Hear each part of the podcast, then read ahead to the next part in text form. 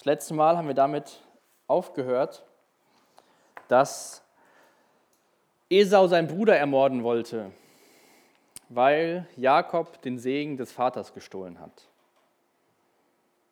Beim letzten Mal ging es um diese kaputte Familie, durch die irgendwie dieser Segen, den Gott zum ersten Mal mit Abraham in Gang gesetzt hat, in diese Welt kommen soll.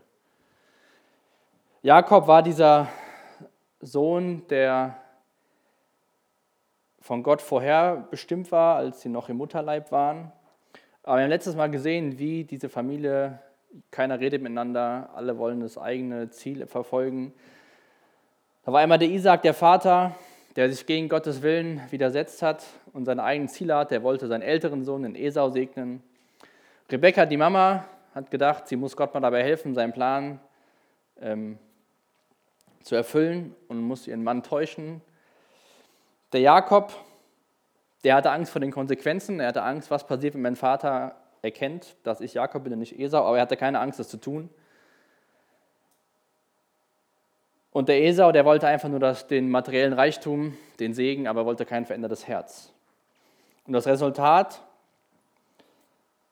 sehen wir dann in Genesis 27 im letzten Vers, in Vers 46. Da geht Rebekka zu ihrem Mann und schlägt ihm äh, vor, dass Jakob doch woanders hingeht. Der Esau hatte sich schon zwei Frauen aus dem Land genommen, wo sie lebten. Und ähm, Rebekka sagt dann, seit Esau diese Hethiterin geheiratet hat, habe ich keine Freude mehr am Leben. Und wenn ihr noch mal ein bisschen zurückspult, hatte Rebekka schon Sorgen, als die Babys noch im Bauch waren. Da hat sie gesagt, warum bin ich überhaupt schwanger, wenn sie jetzt schon streiten? Jetzt hat sie keine Freude mehr und schlägt ihrem Mann, dem Isaak, vor, Jakob wegzuschicken. Aber nicht primär einfach nur wegzuschicken, um eine Frau zu finden, sondern Esa wollte seinen Bruder umbringen und Rebekka hat dann gesagt, das ist ein guter Weg, Jakob zu schützen und auch dafür zu sorgen, dass Jakob keine Frau aus dem Land sich nimmt. Diese Familie war oder ist zu dem Zeitpunkt ein Scherbenhaufen, kaputte Beziehungen, Trennung. Der eine Sohn geht, er wird seine Mutter nie wiedersehen, den Vater sieht er 20 Jahre später wieder. Und ein Grund dafür ist, dass Rebekka und Isaac, die Eltern, nicht wollten, dass der Sohn eine Frau aus dem Land Kana annehmen soll. Warum eigentlich? Warum die Abneigung gegen die zwei Frauen von dem Esau. Und was, warum keine Frauen aus dem Land Kanaan? In Kapitel 9 ist die Geschichte, wo Noah im Weinberg sich betrinkt und dann, wo er nackig im Zelt liegt und erfährt, was sein Sohn getan hat, sagt er, verflucht sei Kanaan, er soll seinen Brüdern dienen und ihr niedrigster Knecht sein. Der Ham, der Stammesvater von den Kanaanitern, hatte seinen Vater da nackt liegen lassen.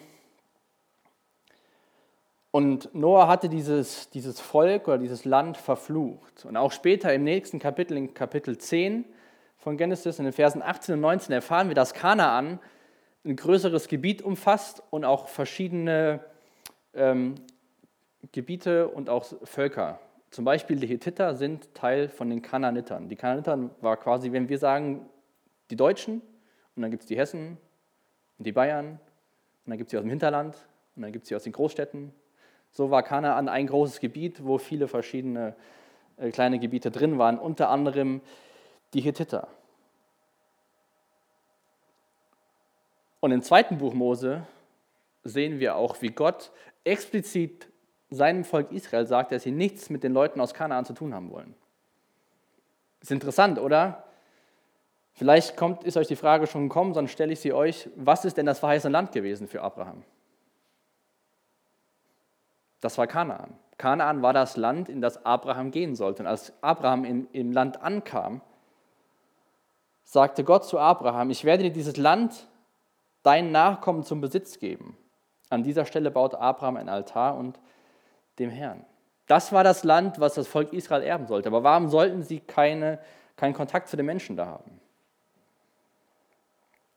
Wo war das Problem, dass Jakob weggeschickt wurde und dass Rebekka so besorgt war, dass, seine, dass sein Sohn zwei Frauen aus dem Land Kanaan angenommen hat. Die Kananiter hatten auch Götzenkult und haben viele Dinge getan, die so die ganzen Völker drumherum getan haben. Und im Endeffekt, kurz gesagt, wollte Gott sein Volk davor schützen, weil er genau wusste, dass wenn sie anfangen, sich mit den Menschen zu verheiraten und Beziehungen einzugehen, dass sie nicht nur gute Sachen mitnehmen werden, sondern auch im Glauben Probleme kriegen werden und sich vielleicht an, die, an, das, an den Götzenkult gewöhnen und so weiter und so fort. Gott wollte, sich, wollte sein Volk schützen. In 5. Mose, zum Beispiel Kapitel 20, lesen wir ziemlich krasse Anweisungen, wie sie sich mit diesen Kananitern verhalten sollen. Wir hören auch davon, dass Kanaan Feinde Israels genannt werden. Gott wollte sein Volk schützen, also sie sind nicht vermischt mit dem Volk, obwohl es das Volk ist aus dem Land, was sie erben werden. Das war der Grund, warum Jakob weggeschickt wurde und warum Isaak gesagt hat, stimmt, Rebekka, du hast recht, ich will auch nicht, dass mein Sohn eine Frau hier aus dem Land bekommt.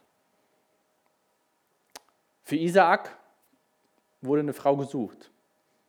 Die wurde auch nicht im Land Kanaan gesucht. Da wurde von Abraham ein Knecht geschickt.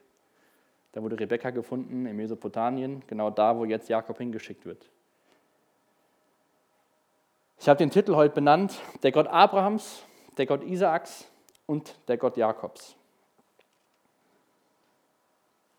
Denn es ist ganz spannend, was mit Jakob heute in dem Kapitel passiert. Ich habe eben schon den letzten Vers vorgelesen aus Kapitel 27. Und wir sehen auch im Kapitel 28, wie die Gnade Gottes so durch die ganze Familie geht, trotz diesen, diesen Personen, die es eigentlich nicht sind, würdig, den Segen Gottes zu tragen. Und wenn ihr mal so an Jakob denkt, das war der Sohn, der so zu Hause häuslich war, der Lieblingssohn von Rebekka. Esau, sein Bruder, war der, der immer im Feld unterwegs war und gejagt hat. Dieser junge Mann wird losgeschickt auf eine lange Reise. Vielleicht hat er noch nie außerhalb von zu Hause übernachtet, wir wissen das nicht. Wir haben noch nie gehört, dass Jakob irgendwie gebetet hat oder dass er irgendwie geistliches Leben hatte. Er hat schon verstanden, was dieser Segen von seinem Vater bedeutet, aber wir bekommen keine Hinweise darauf, dass er geistliches Leben hatte, dass er gebetet hat, dass er eine Beziehung zu Gott gelebt hat. Jakob war aus Gnade von Gott erwählt worden, die Person zu sein, durch die die ganze Welt gesegnet werden soll. Dieser Segen, der von Abraham weitergeht. Und dann schauen wir uns jetzt mal die ersten beiden Verse aus Kapitel 28 an. Isaak rief Jakob zu sich. Er segnete ihn und schärfte ihm ein. Ich will nicht, dass du eine Frau hier aus Kanaan heiratest.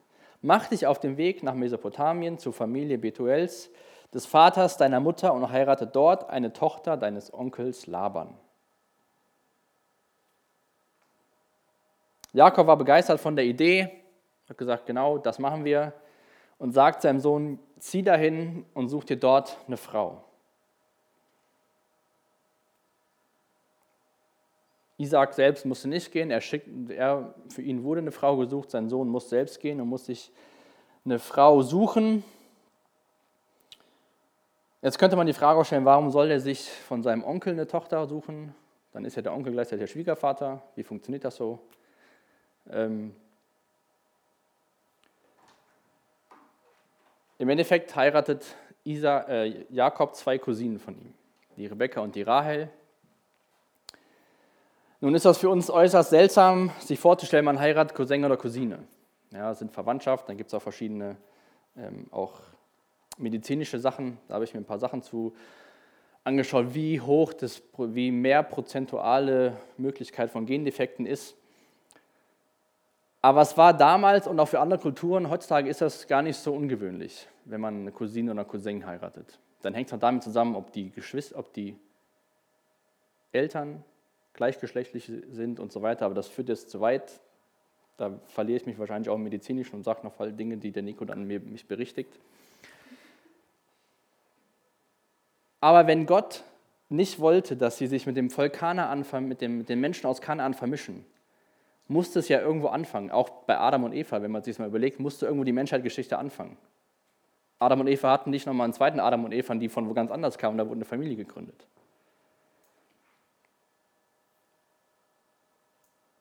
Das war zum Schutz vom Volk Israel und damals, wie gesagt, war das nicht so ganz ungewöhnlich.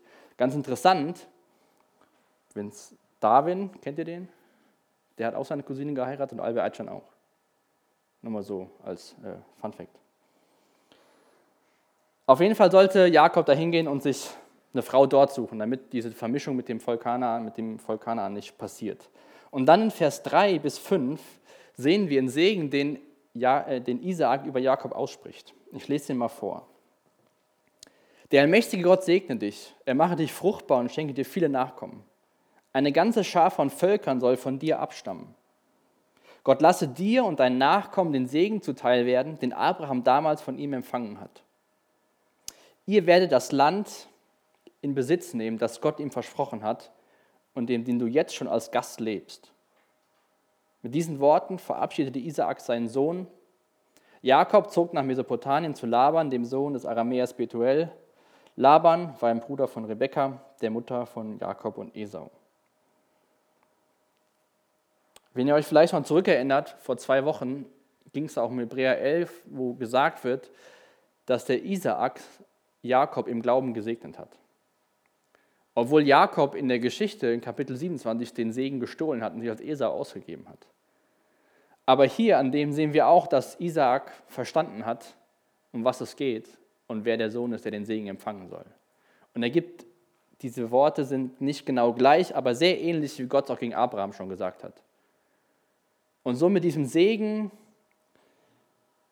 schickt der Vater seinen Sohn weg und sagt ihm auch wieder, dieses Land, in dem wir jetzt als Gäste sind, wird dein Nachkommen zuteil werden.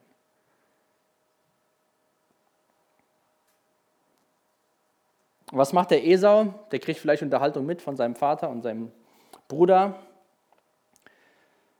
Und dann lesen wir in Vers 6, Esau bekam mit, was geschehen war. Sein Vater hat Jakob gesegnet und nach Mesopotamien geschickt, um sich dort eine Frau zu suchen, bei dieser Gelegenheit hat er ihm ausdrücklich verboten, eine Kananiterin zu heiraten. Jakob hatte auf seine Eltern gehört und war nach Mesopotamien gegangen. Da begriff Esau, dass sein Vater keine kananitischen Ehefrauen für seine Söhne wollte. Also das, was er gemacht hat, hat er verstanden, ne? das wollten meine Eltern gar nicht. Hat er gesagt, ich habe eine gute Idee, die sehen wir jetzt in Vers 9. Er ging zu seinem Onkel Ismael und heiratete dessen Tochter Mahalat. Mahalat war eine Schwester Nebajots und Enkelin Abrahams. Sie wurde Esaus dritte Frau neben den beiden Kananiterinnen. Der Esau hat sich gedacht, hm, mein Bruder hat schon den Segen bekommen. Ich habe nur so einen abgespeckten Segen und eigentlich verheißt der Segen mir nichts Gutes von meinem Vater bekommen.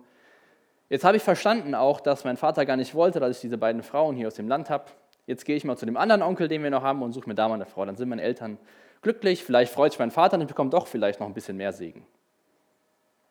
Esau hat vielleicht noch so einen Ausweg gefunden, doch noch was von dem zu bekommen, was ihm gar nicht zusteht. Er ist losgezogen, aber im Endeffekt ist er auch zum falschen Onkel losgezogen. Denn auch Ismael war nicht der Sohn, auf den Gott seinen Segen gelegt hat. Das war Isaak. Aber ich glaube, beim Esau, habe das auch so gedacht, als ich das so gelesen habe, sehen wir, dass Glaube nicht einfach vererbt werden kann. Sein Großvater war der Abraham, sein Vater war Isaac und Rebekka, seine, seine Mutter, alle glaubten an Gott. Sein Bruder hat verstanden, wer Gott ist und ist ihm nachgefolgt. Aber Esau, der war so, hat es irgendwie nicht so verstanden.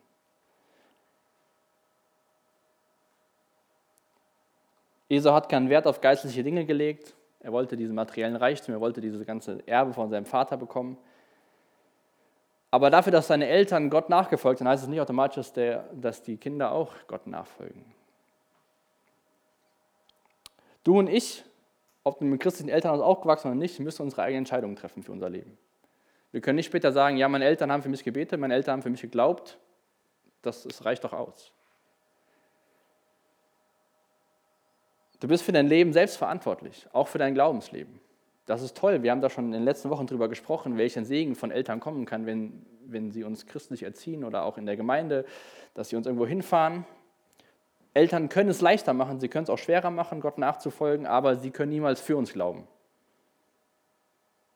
Bei, denen, bei dem Großvater könnte man denken, da sind alle gerettet in der Familie. Der Abraham, der ist so ein Mann im Glauben, alles, was nach dem kommt, ist auf jeden Fall gerettet. Der, sein einer Sohn, der Ismael, ist seinen Weg gegangen und auch sein Enkelsohn ist seinen Weg gegangen. Natürlich sind wir vielen Sachen ausgesetzt, äh, vielen Denkweisen, vielen Einflüssen. Und deswegen ist es gut, dass ihr freitagsabends kommt und euch mit Gottes Wort beschäftigt, miteinander betet, Gemeinschaft habt mit Menschen, die das Gleiche glauben und euch darin ermutigt.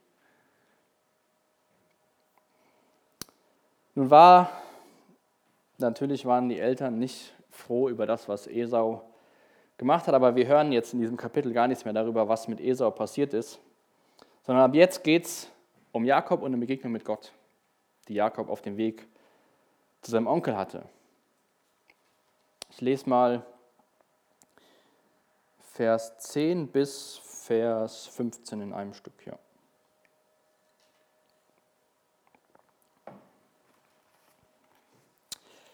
Jakob hatte sich von Beersheba auf den Weg nach Haran gemacht. Als die Sonne unterging, blieb er an dem Ort, wo er gerade war, um zu übernachten. Er nahm einen der Steine, die dort herumlagen, wälzte ihn ans Kopfende seines Lagers und legte sich schlafen. Im Traum sah er eine Treppe, die von der Erde bis zum Himmel reichte. Engel Gottes stiegen auf ihr hinauf und herunter. Oben an der Treppe stand der Herr und sagte, ich bin der Herr, der Gott deines Großvaters Abrahams und der Gott Isaaks. Das Land Kanaan, auf dessen Erde du gerade liegst, will ich dir und deinen Nachkommen geben. Sie werden so unzählbar sein wie der Staub der Erde und sich nach allen Seiten ausbreiten, nach West und Ost, nach Nord und Süd. Durch dich und deine Nachkommen sollen alle Völker der Erde gesegnet werden. Ich bin bei dir und behüte dich, wohin du auch gehst. Ich bringe dich zurück in dieses Land. Nie werde ich dich im Stich lassen, sondern alles wahrmachen, was ich dir versprochen habe.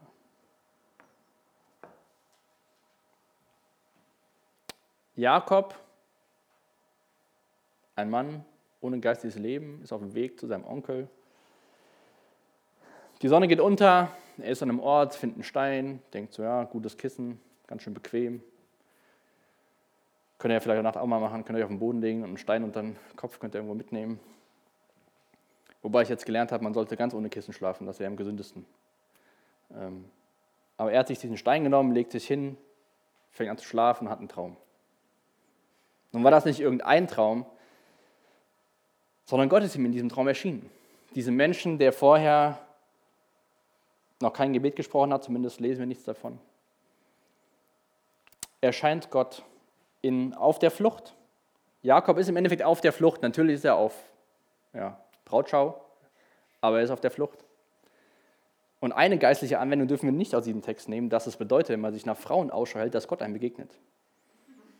Das ist nun mal hier gerade so passiert, aber das ist jetzt nicht der Weg, um seinen Partner fürs Leben zu finden. Und vor allem auch nicht Gott zu finden, indem was man seinen Partner findet. Aber dieser Jakob, der noch nie außer Haus war, oder also dieser häusliche Jakob, ist allein unterwegs. Ich weiß nicht, ob ihr gerne allein unterwegs seid oder auch in der Wüste schon mal oder im Wald, in der Wüste eher noch nicht, aber im Wald mal wandern wart und euch einfach gedacht habt, ach, jetzt wird es dunkel, jetzt lege ich mich schlafen. Und ihr seid gar nicht so der Outdoor-Mensch. Ja? Ihr seid eher so zu Hause und ums Haus herum. Hättet ihr Angst? Wahrscheinlich schon. Wahrscheinlich war das für den Jakob eine ziemlich ungewohnte und ziemlich komische Situation. Aber er war auch müde genug vom Laufen, dass er mit dem Steinkissen sich schlafen legen konnte. Und er ist auf dem Weg zu seinem Onkel, aber bevor er bei seinem Onkel ankommt, begegnet Gott ihm. Und was sagt Gott zu, zu Jakob? Er gibt Jakob erstmal ein Versprechen, das gleiche, was sein Vater ihm gesagt hat, dass Jakob Nachkommen dieses Land erben werden sagt er auch, da wo du gerade bist, das Land werde ich dir und deinen Nachkommen werde ich es geben. Sie werden so unzählbar sein wie der Staub der Erde. Isaak hatte seinen Sohn verabschiedet. Gott segne dich und schenke dir viele Kinder. Von dir sollen viele Völker abstammen. Mit diesen Gedanken ist Jakob auf den Weg gegangen. Und Gott im Traum bestätigt das, was sein Vater ihm gewünscht hat. Ich bin der Herr, der Gott deines Großvaters Abrahams und der Gott Isaaks. Durch dich und deine Nachkommen sollen alle Völker der Erde gesegnet werden. Das ist diese Messias-Linie, die durch, das ganze, durch die ganze Bibel geht. Bei Eva angefangen, Abraham, Isaak, Jakob und so weiter, können wir die ganze Linie, die ganze Familiengeschichte von Jesus bis ins Neue Testament nachvollziehen. Jesus ist dieser Segen, mit dem die ganze Erde, mit dem die ganze Menschheit gesegnet werden soll. Und dann in Vers 15. Ich bin bei dir und behüte dich, wohin du auch gehst. Ich bringe dich zurück in dieses Land. Nie werde ich dich im Stich lassen, sondern alles wahrmachen, was ich dir versprochen habe. Wer wünscht sich sowas zu hören? Schon, oder? Egal was passiert, du wirst zurückkommen. Ich werde dich beschützen. Ich werde dich nie im Stich lassen, sondern alles wahr machen, was ich versprochen habe. Aber haben wir das Gleiche nicht zugesprochen bekommen wie Jakob damals in dem Traum?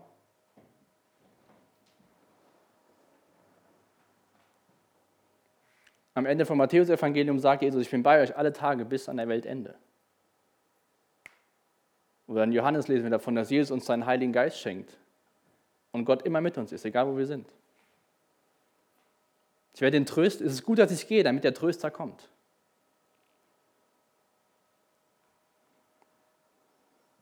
Und dann in Johannes 1, Vers 51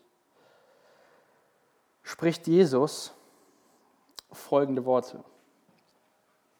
Und er fuhr fort, ich versichere euch, ihr werdet erleben, dass der Himmel offen steht und die Engel Gottes vom Menschensohn hinauf und zu ihm heruntersteigen.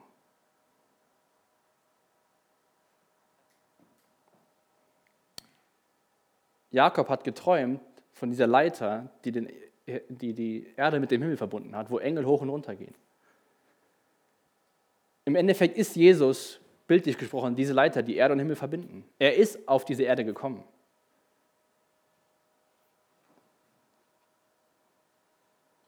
Der Menschensohn ist auf diese Erde gekommen. Und dann sagt auch der Paulus im Philipperbrief, ich bin überzeugt, dass der, der so etwas Gutes in eurem Leben angefangen hat, dieses Werk auch weiterführen wird, bis zu jenem großen Tag zum Abschluss bringen wird, an dem Jesus Christus wiederkommt. Paulus spricht den Menschen auch die Treue Gottes zu, dass das, was Gott angefangen hat, er auch zu Ende bringen wird. Dass das, was Gott sagt, dass er es auch tun wird.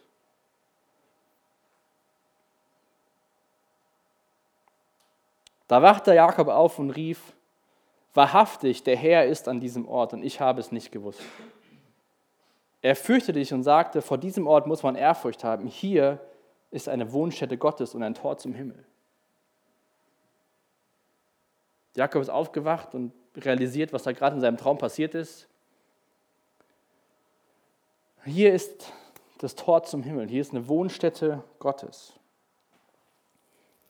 Er hatte sicherlich nicht damit gerechnet, in der Wildnis, alleine da, wo er war, in seinem Lager, Gott zu begegnen. Wahrhaftig der Herr ist an diesem Ort.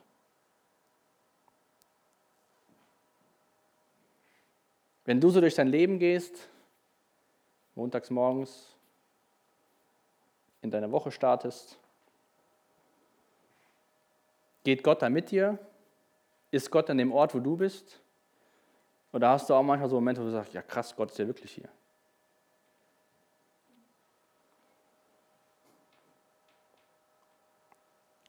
Wenn du Nachfolger Jesus bist, dann lebt Gott in dir. Klingt komisch, ist aber so. Da, wo du bist, ist Gott.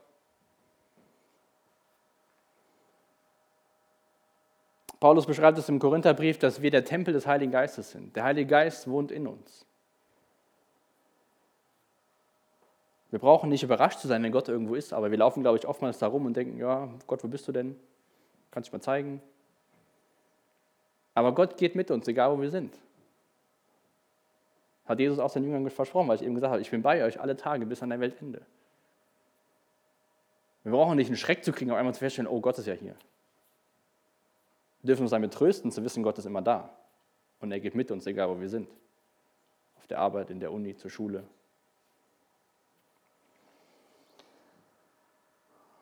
Und wenn, wenn Paulus das beschreibt als Tempel des Heiligen Geistes oder auch im, im Römer Kapitel 12, den ersten beiden Versen, dass wir unser Leben als, als wohlgefälliges Opfer darbringen sollen, wenn wir so an den Tempel denken, was passiert im Tempel? Was? Anbetung. Dann schaut mal, was in Vers 18 passiert. An dem Ort, an dem Gott ist, dieser Wohnstätte Gottes, dieses Tor zum Himmel, wie Jakob das beschreibt. Am nächsten Morgen stand Jakob früh auf. Er nahm den Stein, der an seinem Kopfende gelegen hatte, stellte ihn als Gedenkstein auf und goss Öl darüber, um ihn Gott zu weihen. Er nannte die Stelle Bet El, bedeutet Haus Gottes. Dieser Name ging auch später auf die andere, auf die nahegelegene Ortschaft über, die vorher Luz hieß. Jakob wacht auf am nächsten Morgen, nimmt diesen Stein als Gedenkstätte und weiht dieses Land Gott oder diesen Ort, diesen Punkt. Nennt es Haus Gottes. Gott wird angebetet für das, für den, der er ist, was er gesprochen hat zu Jakob. Und so sollten wir auch mit unserem Leben umgehen, dass wir Gott anbeten wollen. Da, wo wir sind.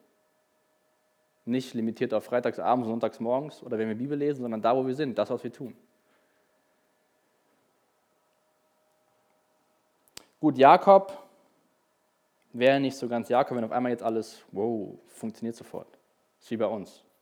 Wir verstehen irgendwas, denken so, wow, jetzt haben wir es voll raus. Und dann kommt der nächste Moment und dann machen wir das wie Jakob in Vers 20. Jakob legt ein Gelübde ab.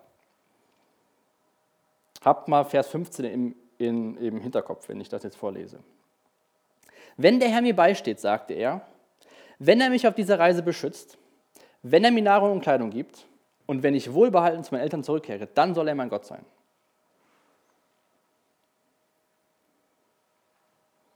Diese Stelle, an der ich den Gedenkstein aufgestellt habe, soll zu einem heiligen Ort werden, wo Gott verehrt und angebetet wird. Und von allem, was du, Herr, mir schenken wirst, werde ich dir stets den zehnten Teil geben. Dieser Traum hat was mit Jakob gemacht. Er hat verstanden, dass Gott ihm begegnet ist. Er hat diesen Ort Gott geweiht. Auch an dieser Stelle wird Jakob Gott nochmal begegnen oder Gott Jakob begegnen auf der Rückreise von seinem Onkel, später in Kapitel 31. Aber so alles hat nicht so ganz verstanden, oder? Wenn der Herr mir beisteht, wenn er mich beschützt, wenn er mich versorgt und wenn ich wohlbehalten zurückkomme. Was hat Gott ihm gesagt? Ich bin der Herr, ich schenke dir Nachkommen, ich bin bei dir, ich werde dich nicht verlassen und ich werde mein Wort halten. Du wirst sicher wieder zurückkehren.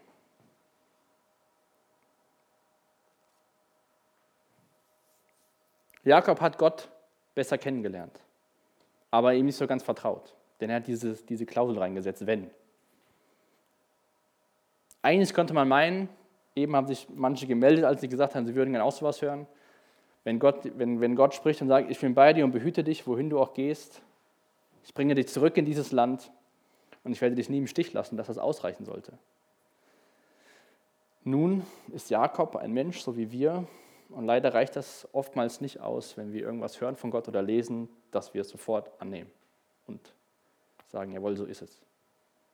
Sondern dann fangen wir auch an, ja, wenn, dann. Ja, Gideon war auch so einer, ja, du musst erstmal das machen, dann mache ich das und dann mache ich das. Und im Endeffekt hat alles gemacht. Aber wie, das sollte ja nicht unsere normale Reaktion sein. Dieses, ja Gott, wenn du das jetzt so wirklich machst, dann ein Kommentator hat das, die, die Situation folgendermaßen beschrieben. Gott war gnädig genug, um seinen Bund nicht zurückzunehmen, als er eine so ungeistliche Antwort von Jakob sah. Er war stattdessen bereit, der Gott Abrahams, der Gott Isaaks und der Gott Jakobs genannt zu werden. Für Jakob waren diese Worte, die Gott ihm gesprochen hat, die waren ihm nicht genug. Er wollte noch ein bisschen mehr. Und Gott musste sie erstmal beweisen.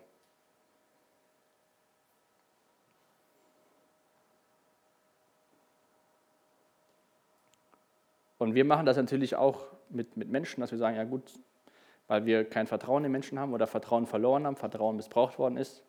Und ich glaube, das projizieren wir oftmals dann auf Gott. Dass wir sagen müssen, ja, Gott muss sich erstmal beweisen. Bevor ich das glaube und das mache, was er sagt, muss er sich erstmal bei mir beweisen. Wenn er das gemacht hat, dann sehen wir mal weiter. Wir fangen so Verhandlungen an. Wir glauben aber nur stückweise und dann ist das immer so, so ein Hin und Her. Und nochmal ein, äh, noch ein Vers aus dem Philipperbrief. Und was eure eigenen, Kapitel 4, Vers 19. Und was eure eigenen Bedürfnisse angeht, so wird derselbe Gott, der für mich sorgt, auch euch durch Jesus Christus mit allem versorgen, was ihr braucht. Er, der unerschöpflich reich ist und dem alle Macht und Herrlichkeit gehört.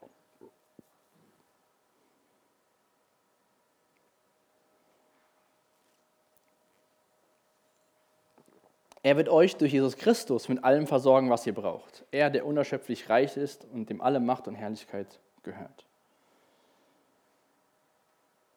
Ich habe eine Frage an dich oder an euch. Glaubst du, dass Jesus dich rettet und von deinen Sünden erlöst?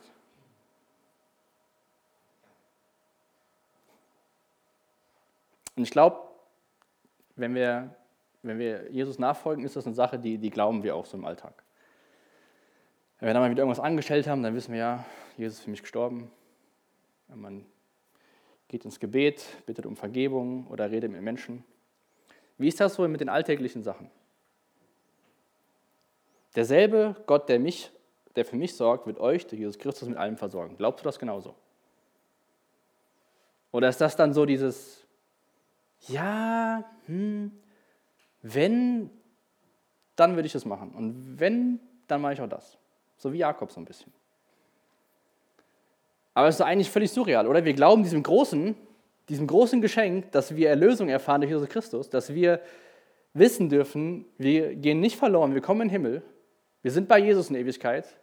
Und dann im Vergleich dazu, bei den kleinen Sachen, fangen wir an zu handeln und glauben nicht so richtig und gehen, gehen äh, mit Gott ins Gespräch. Ist eigentlich schon ein bisschen paradox, oder? Aber wir Menschen sind schon mal komisch. Ist halt so.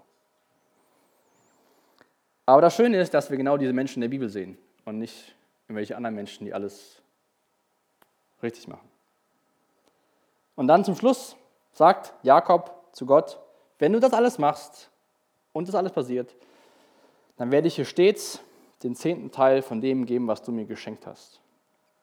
Von, von allem, was du, Herr, mir schenken wirst, werde ich dir stets den zehnten Teil geben. Also Jakob hat nicht nichts verstanden, aber auch nicht alles verstanden. Und das war ein guter Schritt in die richtige Richtung. Da macht er es so wie sein Großvater, der Abraham, der auch schon was von seinem Reichtum gegeben hat. Und hat da die Frage, so, wie gehst du mit dem um, was Gott dir schenkt? Oder siehst du das, was du hast, als Geschenk Gottes an? Oder siehst du das als hart verdientes dein Eigentum an? Das hatte Jakob verstanden, dass Gott ihn, dass Gott ihn beschenkt mit allem, was er braucht. Und wenn er das tut, dann wird er auch was zurückgeben. Da war noch dieses, ich weiß nicht, ob das passiert, Gott, aber wenn, dann, dann mache ich das. Weihnachten, ja, ich weiß nicht, wie für euch so die Weihnachtszeit ist, ob das für euch Stress bedeutet und lauter Geschenke kaufen und so, Konsum, bla, blub. Man hat mehr Stress, um Geschenke zu besorgen, als sich um die eigentliche Weihnachtszeit zu besinnen. Aber macht ihr doch auch mal in der Zeit so, wenn man anderen Menschen Geschenke macht und selbst beschenkt wird. Um, also wenn ihr euch überlegen müsst, was wünsche ich mir, dann geht es euch ziemlich gut. Weil erstens mal habt ihr dann alles und zweitens mal überlegt ihr nur was, damit ihr irgendwas bekommt. Aber macht ihr auch da mal Gedanken drüber, vielleicht auch gerade so in dieser Adventszeit, wie du nächstes Jahr mit dem umgehen willst, was Gott dir schenkt. Wie gesagt, der Titel dieser Predigt war der Gott Abrahams, der Gott Isaaks und der Gott Jakobs. Und wenn du davon wenn Gott auch dein Gott ist, dann ist meine Frage, lebst du in diesem Bewusstsein, dass Gott überall ist, wo du bist? Dass Gott dich versorgt